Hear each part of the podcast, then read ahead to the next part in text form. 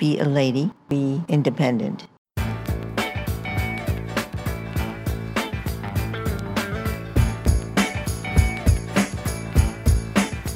Hello，大家好，欢迎大家又回到 B B 幺幺二幺，我是冉七。我是小乖，大家应该听说了，刚刚过去的九月十八号，美国最高法院的大法官金斯伯格去世。这一次，因为在美国大选不到两个月的时间里，他的去世就给美国整个司法乃至是社会产生了很大的一个影响。社交媒体上大家都轰动了，说他居然没有熬到川普大选之后，我们就是看到很多美国的年轻人都非常的追捧他。我对他。有一点点的了解，但是就是因为他去世的这个消息给大家带来了很多的震动，所以后来我就打算好好的研究一下这个人。后来我看了他的电影、纪录片和一系列访谈之后，我就觉得其实他是一个非常有意思，然后非常值得我们去学习的，怎么说呢？优秀女性。所以这一期我们就想跟大家来讨论一下金斯伯格。对，因为当下发生这个事情以后嘛，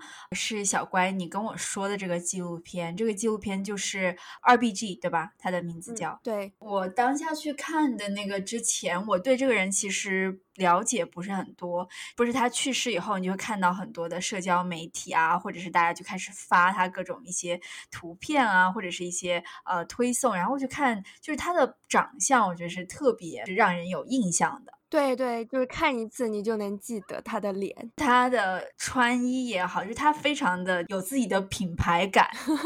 反正我就是大概见过他的脸，但对他的事件，他对他的事情我不太清楚。说就是他去世那天，我就听旁边的朋友说，哇天呐，他居然去世了！说这个事情简直是太不小的一个冲动，因为现在任期还是川普在任期，就是如果他去世的话，一般最高法院会是九个人组成的一个 team，然后他是。代表了自由党派这一边。如果他的去世，可能川普就会在团队里面安插一个比较偏保守派的一个人。对，大家都觉得他怎么没有熬过去？因为你一直都病魔缠身，一直都坚持工作，但就差这么几个月了。记得那一天，我躺在床上，好像是准备睡觉的时候，因为我的手机上有新闻的提示嘛，不停的弹出那个提示来，我就觉得啊，好奇怪，我出来，因为一般来说它的频率没有这么高嘛，点开。看了一下几家大媒体，全部都在说他去世的消息。当时就说：“哦，难怪第一时间发出了这个 breaking news。”看了他的纪录片之后，就觉得很好看，而且像你说的，他真的就是一个非常有自己的特点和人格魅力的人。所以，我们今天就想借这一部纪录片来跟大家聊一聊这个事情。因为我觉得，像我之前，如果你没有叫我看这部纪录片的话，就是我也知道发生了什么事，或者是大家都看过各种各样的推送去写它。但是我觉得这部纪录片还是说了很多大家不太清楚的事情，觉得还蛮有意义的，可以跟大家分享一下我们看到的一些点吧。嗯，其实我对他的生平就很感兴趣，因为毕竟他是美国最高法院的大法官嘛，而且在他那个年代，就算是今天，其实女性大法官就是所有的国家或者是司法系统里面其实是很少的。所以当时纪录片里面就着重提到了，他当时先去了 Cornell 康奈尔大学，他那个时候就碰到了他的未来的老公，就开玩笑说她老公是就是唯一一个。在乎他其实是有大脑的人，就大概意思就是说，其实，在五零年代的时候，很多男的是不在乎自己的老婆有没有大脑，他需要的只是一个全职主妇这样。但是你记不记得纪录片到后面对她的老公，她老公不是叫 Martin 吗？对她的老公有一段采访，她的老公回忆说，他说的，他一开始只是觉得金斯伯格是一个很漂亮的女生，但是想不到接触以后，她居然还很聪明。这是他的回忆，所以我觉得其实这不能说是真的。这个男生就是一开始看到他的才华或者是怎么样，因为我觉得放他之前，他年轻的时候，他真的是很漂亮，他长得很漂亮，我觉得。我觉得还是很多男生还是很很看颜值了，就是他颜值肯定是不差的，只是他刚好又是一个那么聪明的人。就是呃，电影到后面呃所说的对于他的一些，就是他为什么能做到今天，我觉得其实很大成分是因为他的呃丈夫在对在对非常肯定他。对我也觉得，就是因为他真的很聪明。当他选择去追求事业的时候，很多男生可能不一定能做到。就是他可能自己觉得我是一个男生，就是我更有事业心。因为她老公也是非常厉害的税务律师，对他们两个都是同是法学院的。对，在他自己其实也非常前途光明的时候，他能说我全力支持我老婆去追求她的事业，然后我可以放弃一些在事业上的东西，我觉得这个真的非常的难得。是的，虽然说我觉得这可能也跟她丈夫后面经历的一些事情有关。我觉得她是一个身世比较惨嘛。纪录片当中提到，她说从小就是金斯伯格的母亲就在她小时候十多岁的时候因为癌症去世了嘛。嗯，后面她跟 Martin 在一起之后，在她毕业以前，Martin 先于她找在纽约找到了工作，但是 Martin 后面被检查出来也得了癌症嘛。她有去照顾她的丈夫，所以我觉得这可能也是一个原因。不管怎么样，她的丈夫对她的事业上给到了很大的支持。天，你叫我看完这个电影后，我就觉得在我不看这个纪录片之前，我可能想象当中觉得这个金斯伯格是一个女大法官，非常严肃、非常庄严，就觉得她是一个对，觉得她是一个很强势的一个角色。但是就是你看完以后，觉得她真的是一个非常腼腆害羞，觉得是她的老公。鼓励她去做了很多事情，她才觉得她自己有这个机会。和你想法一样，一开始觉得就是能在这些方面 achieve something 的女生，一般都是很强势的，然后非常知道自己要什么，非常敢于去争取的。但是其实她的样子就和很多普通的女生一样，就是我很聪明，我愿意去找一份工作，愿意去当律师，愿意去辛苦的工作。但是有很多时候，可能事情不是你想的那个样子。一开始你可能也不知道要怎么去争。取怎么去改变？但是怎么说呢？我觉得很有意思的一点就是，其实一直都没有放弃。就是他可能一开始不是很清楚，就比如说性别歧视是怎么样的，他不知道自己会那么难找到一份工作。然后他也接受了去大学里面教书的一个就普通的教员职位。但是当他有机会去为一些受托的人打官司，他逐渐从各种事情里面发现了自己可以做的事情。我觉得其实这个。给了我很大的一启发，就是你不用一开始就知道说我一定要做最高法院的法官，或者是我一定要打破性别歧视，这些东西都是在你慢慢的摸索当中一步一步做出来的。在我们说到他这个后面的成就之前，我觉得说这个纪录片说他前半生，我觉得很有意思。是谁在那里说什么？呃，康奈尔大学的男女比例是多少？就不止他们法学院。他说康奈尔当时在五零年代的时候，男女比例是四比一。他有一个对于女生的录取有一个 quota，就是他录取四个男生就录取一个女生。所以他当时就说，很多的父母就非常想把他们的女儿。而送到康奈尔去，因为因为这样好找老公。如果说他在康奈尔都找不到的话，他应该就没有希望了。这真的超搞笑，而且他们不是在回忆说他跟这个 Martin 到底是怎么认识的吗？然后就说这个 Martin 是其实。比较外向，善于社交，是他来跟金斯伯格，相当于说是投出了橄榄枝，就觉得他们两个去了一个 blind date。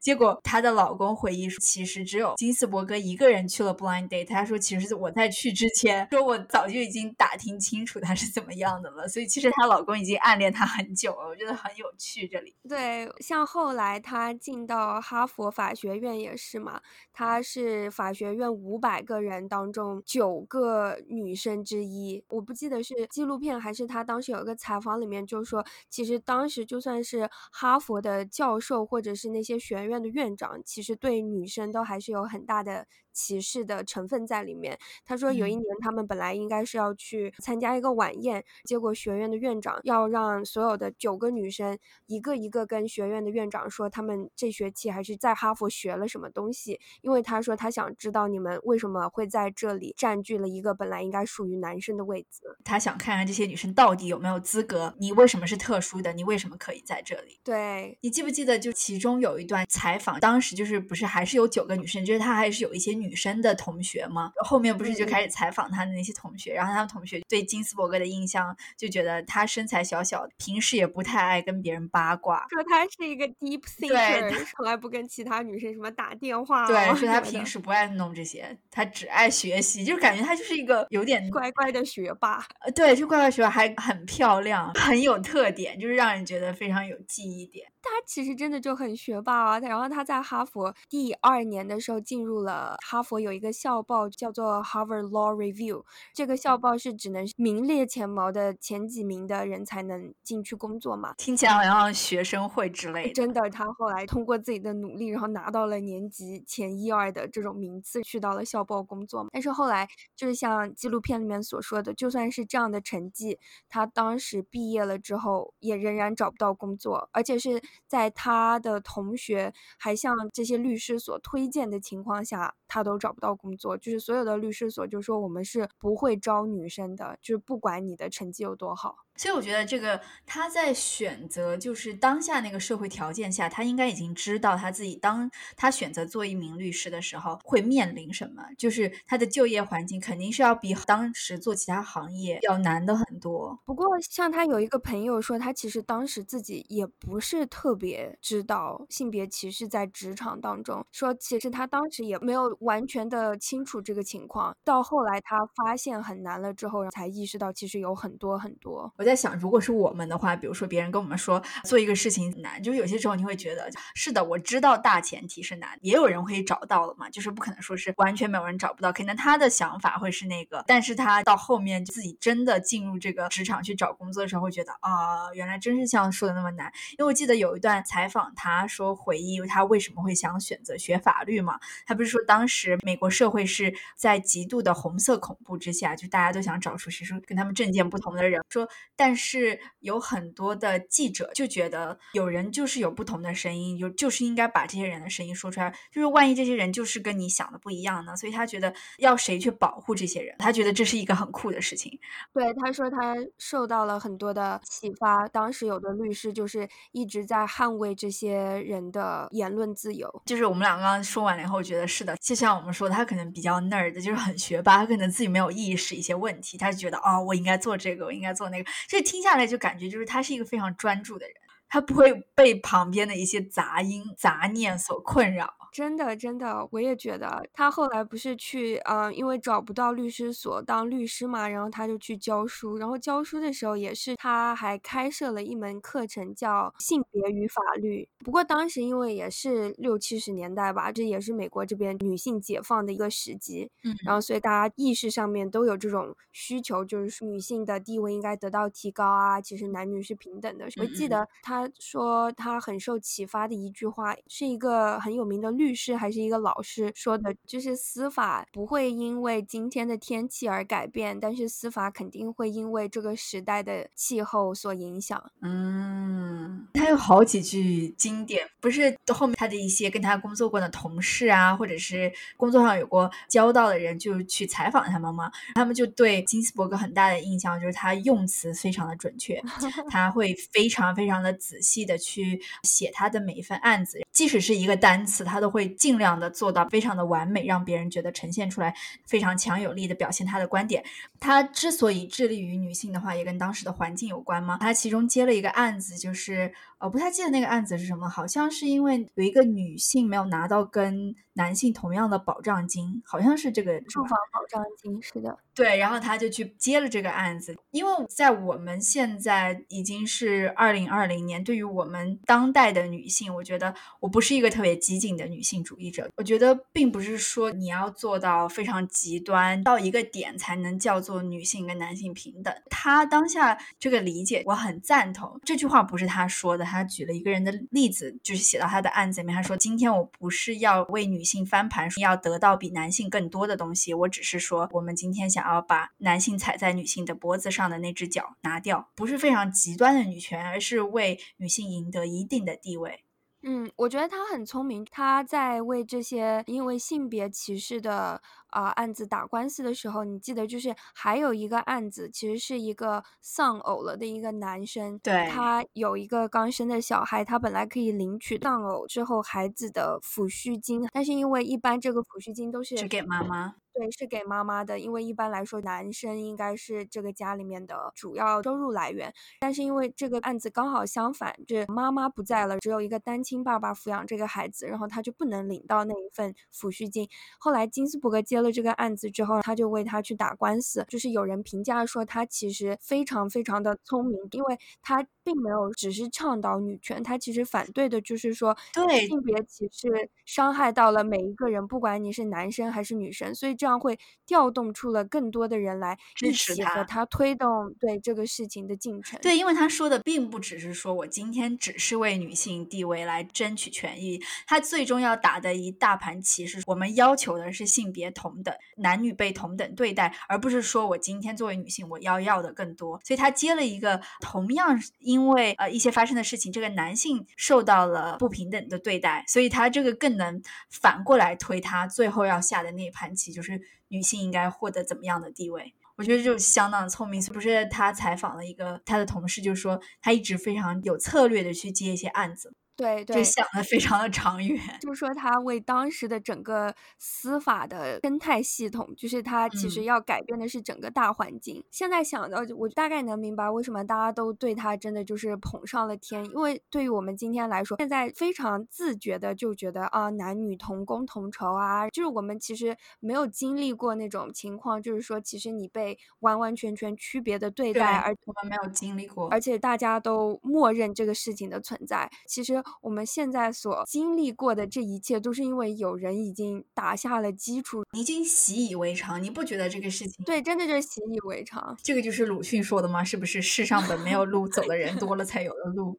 我们现在走在这个路上，就觉得本来就应该有路啊，可能并不像我们想那么简单。因为你想，很多官司现在听起来好像觉得挺莫名其妙的，就觉得为什么当时的法律或者是当时的情况为什么会允许这样的情况存在呢？但是后来我看到他一个采访，有人问他说，到目前为止你有没有想要推动一些事情的改变，但是还没有。他就说：“我希望你们能明白一个事情，其实最高法院或者整个司法系统，他说这个东西不是引路人。他说很多时候其实司法是落后的，观念转变了之后，司法系统一步一步在影响到司法。对司法才改变。他说这个东西不是司法先来改变，然后来推动社会的改变，点醒我了的感觉。对，因为司法是服务于人类，只有人类的生活发生了变化，你在某些地方你觉得有了不同的需求，或者你更新你的需求，然后司法才会做出应对。所以有些时候你去想，为什么就是我们每次学历史的时候，就觉得哇，人类已经在这个地球上，在这个星球上居住生存了那么长时间，为什么还有那么多的漏洞，或者是那么多的系统需要我们建设？就是为什么这些东西它也没有在之前完成过？你觉不觉得？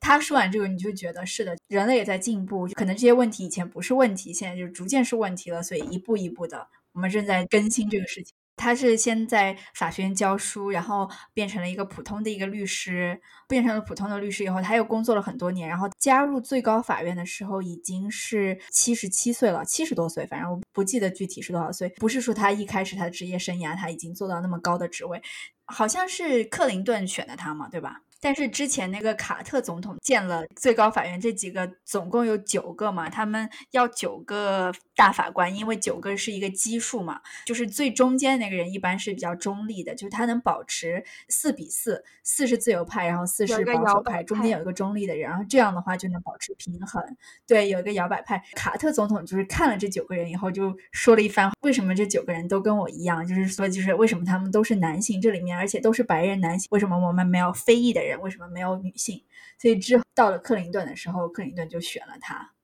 我当时也是和我男朋友一起看，他那个总统是 Jimmy Carter 嘛，我说总统好睿智啊，我觉得他说出这句话真的好酷啊。真的我男朋友就说：“他说啊，啊当然啦，他说 Jimmy Carter is my favorite president，他就说他是呃美国史上最酷的总统，怎么怎么。”真的当下就非常的 sharp，你就马上就能看出问题来了。而且我觉得，就是他被选上，克林顿的那一段回忆也非常的有趣。就是别人不是采访他说，就是你为什么会最终决定找金斯伯格？他说他不是一开始说我本来想找的是纽约的州长 Cuomo，可能是 Cuomo 他爸爸，可能应该是因为那个年代我不太清楚。他说 Cuomo 不愿意要当别人就向他举荐了金斯伯格，然后他说好吧，那就见一见吧。因为金斯伯格就觉得他能拿到这个职位是她老公一直在向别人推荐她，一直都觉得她能胜任这个职位。就是你能看下去，觉得他不是一个那种特别拼命去毛遂自荐的人。但是克林顿就说，他他应该觉得这是他自己赢得的，不论别人怎么样去营销他，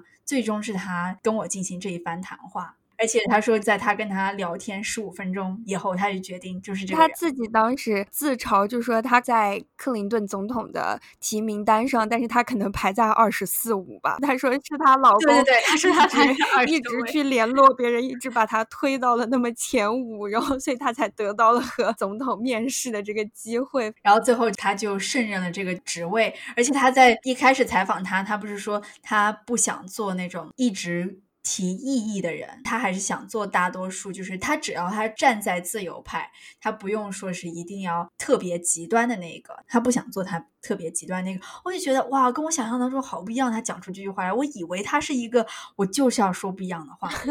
就是到后面才会发现他是不得不。我觉得他那个时候也特别老了，就是他可能在意的事情也没有那么多了。就是我觉得看到这一下，我就觉得为什么喜欢这个纪录片的原因，就是知道很多电影啊或者什么，他喜欢英雄化一个人物，就这个人完全就是神化了。对，就是神话，就觉得我就是要说不一样的话，我就是要怎么样。我觉得大家都是人，如果你能看到他，就是其实他也觉得我不想说是冒犯很多人，我不想说是我一定要说出不一样的话，就是只要在大原则，我站住我自己的立场，嗯，我就觉得可以了。我觉得就是你能看到一些他没有那么英雄化这个角色，就觉得他更像一个人，对对，就更鲜活。是的，我也觉得一开始的时候他其实立场就还好嘛，然后后来因为有两个法官都走掉了，本来之前保守派还有一个女法官。那个女法官也退休了，所以就在布什任职的期间，保守派就有两个名额，所以他们就安插了两个保守派的法官。他就说，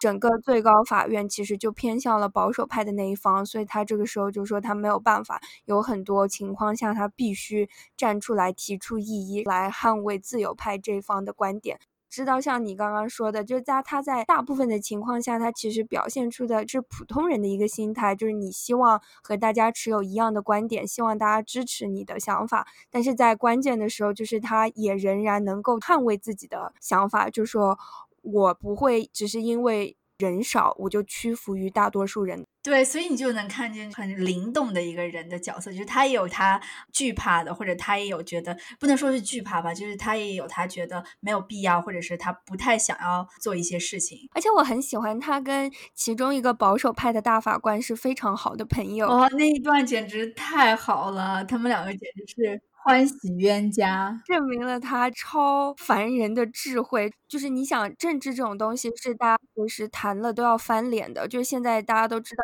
大选真的是水火不容，但是他就完全可以和一个政见和他不相容的人成为很好的朋友。对，我觉得就是在现实生活当中，有些人就连跟政见不一样的人都不能做朋友的。不要说你们俩还是同事，而且你们两个工作的目的就是互相唱反调。对，这个人是刚好是保守派的极端，他那个时候还不是自由派的极端，但是一个男性一个女性，你来说这里，我觉得很有趣，他们两个，对他们一个男一个女，一个就是比较魁梧，看起来很高大的一个白人男性，金斯伯格其实是一个小小很瘦弱的女性，那一个大法官呢是天主教。他是犹太人，就是他们其实信仰也不同，性别也不同，然后所代表的政党也不同，但是他们两个就是能够在不同的问题上面持完全不一样的观点，但是就可以互相开玩笑，就是互损对方。他们还一起去看歌剧。那个大法官名字叫做斯卡列亚，他是一个胖胖的一个美国老头。他们两个还一起去是去哪里骑的大象？印度是吧？好像是，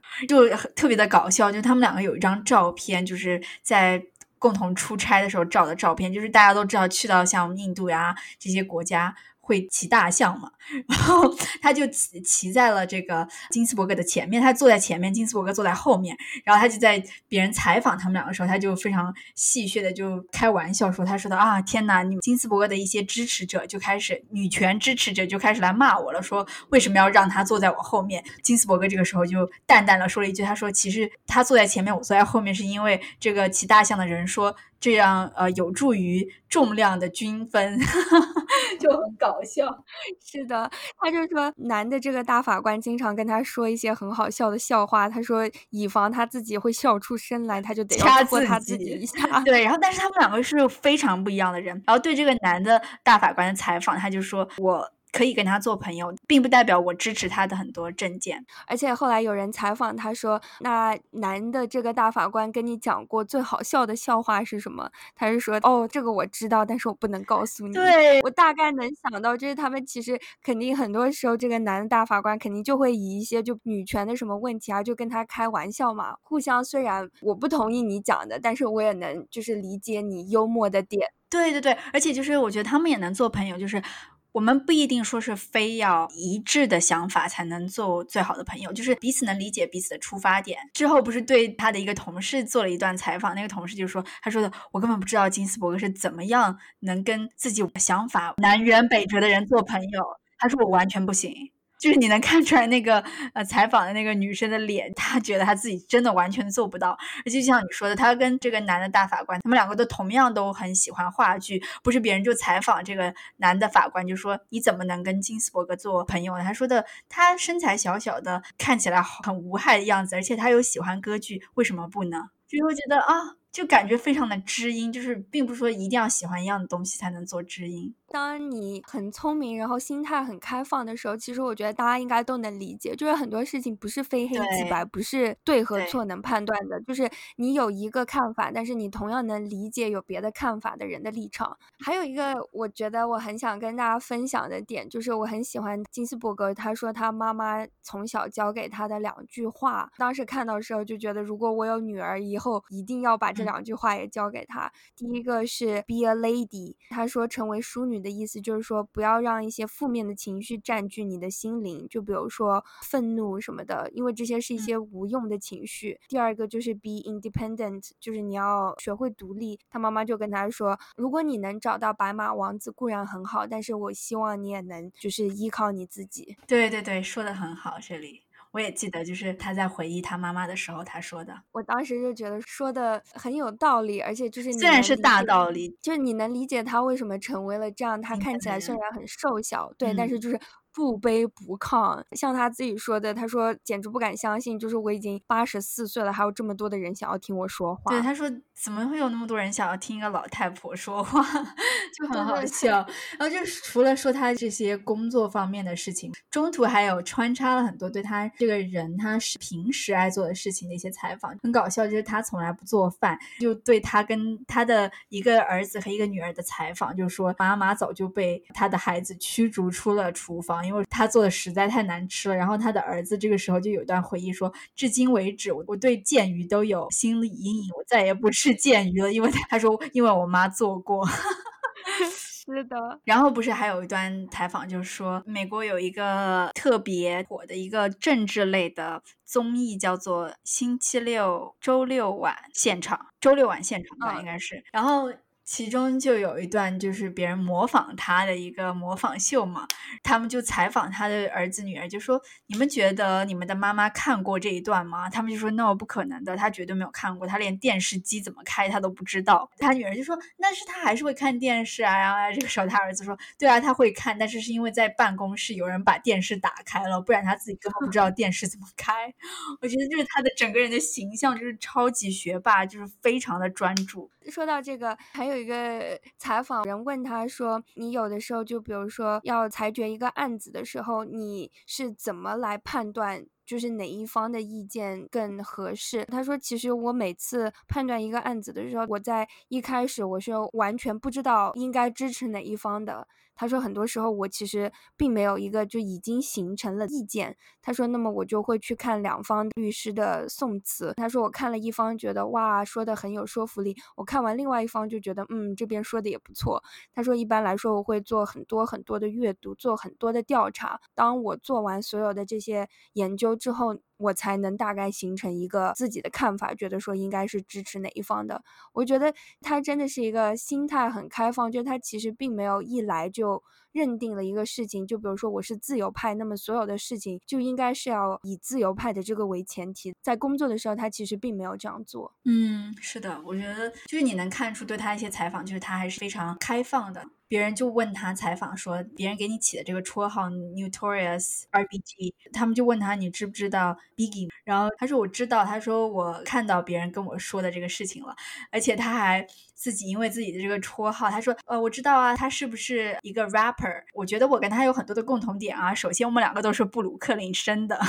觉得有人问他说你不觉得你得了一个和 rapper 一样的绰号，不觉得不舒服吗？他就说我为什么要觉得不舒服呢？他说我们有。有很多共同点啊，对这个绰号为什么会来，也是因为他写那些意义或者是写一些结辩词的时候写的非常的好，对，后来网友就给他。起了这个绰号，因为 Biggie 那个 rapper 也是一个非常 lyrical 写歌词写的很好的人，所以像之前一个关于在投票时候种族歧视的案子，他后来提出的意义就是说，有的人可能觉得种族歧视在这些情况下并不存在，所以他们想改变司法哦。他就说，其实你这样做就是把一把伞扔到了。风雨当中，只是因为你没有被淋湿。这个话放出来的时候，网友就说：“哇，他真的好会写啊，简直写的像 rap。”真的，他当下说那句话的时候，我以为是他在哪里抄来，也不是说他在哪里抄，就是以为是他引用的。就是说的像歌词一样，充满诗意。对，所以这个就是他绰号来的，很可爱，正好跟他和 Biggie 的这个对比，就是叫他臭名昭著嘛。我就觉得这和他的就形象对就很反差，就因为他特别是他得到这个绰号的时候，已经是他更老的时候了嘛，就是一个特别敢说真话的一个老太太，就觉得很可爱。他有一个好朋友，他在别人就是也是那一段采访，就问他有这个绰号，他介不介意的时候，他说。他完全不介意啊，说他圣诞节的时候，他还自己印了一些臭名昭著金斯伯格的 T 恤寄给他的好朋友，我觉得好搞笑啊。其中我还有一个点，就是那个点是他对一个案子的一个陈词。嗯，他做了一个反对，记不记得？就是当时布什跟这跟谁，我不记得布什的对手是谁。就是两千年的那个大选的时候，是说美国历史上啊，他是裁决，对对对，就是美国历史上大选票数最接近的一次，就有很多人在当下就呼吁说，我们要重新唱票，就觉得这个结尾太接近了，有可能完全不是我们想象的那样，大家就说要重新唱票，他就。投了反对票，他的原因就是法律不应该基于假想，法律不应该基于你对这个事件的预测。我当下就觉得，哇，我觉得说的好对啊，就是这就是你的一个根本嘛。最近不是因为他去世了，川普就重新提名了一个大法官要去替补他吗？虽然那个人是站在保守派的，也同样是一个女性，这个女性叫 Amy。这个人，我今天早上收到一份邮件嘛，然后就是昨天的一个 briefing，《纽约时报》就说到了，他是被提名了嘛，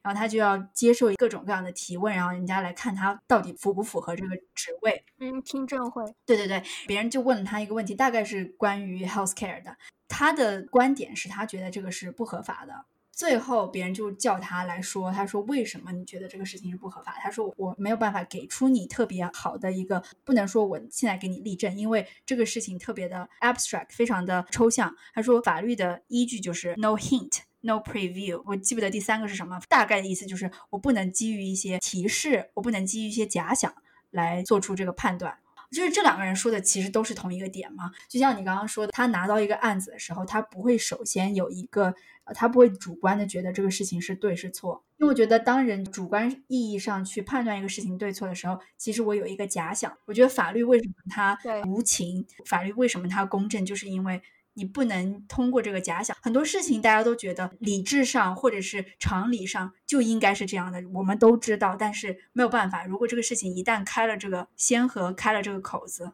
就很多事情就不好说了。这就是我看下来以后，我觉得啊，说的好好啊，那个点。嗯，我觉得这个纪录片都推荐大家去看一下。我们在豆瓣上找一下，应该都有。嗯，一个半小时，我觉得时间也不是很长，特别对女生来说，我自己看了之后，我很受启发，我也想要成为一个独立的淑女，be a lady。对，然后我现在看了一下豆瓣评分九点三分，嗯，非常的推荐大家去看。是的。好啦，今天就差不多跟大家分享到这里。平时我们看到的一些比较启发我们的人和事物，就是想和大家一起来聊一聊。如果你们也有同样的一些想法啊，或者是你们看的这个片子有什么想要跟我们聊的，你们可以留言给我们，分享给你们的朋友。希望他的事迹能启发到更多的人。对，今天就先这样啦，大家我们下次见。好的，拜拜，拜拜。In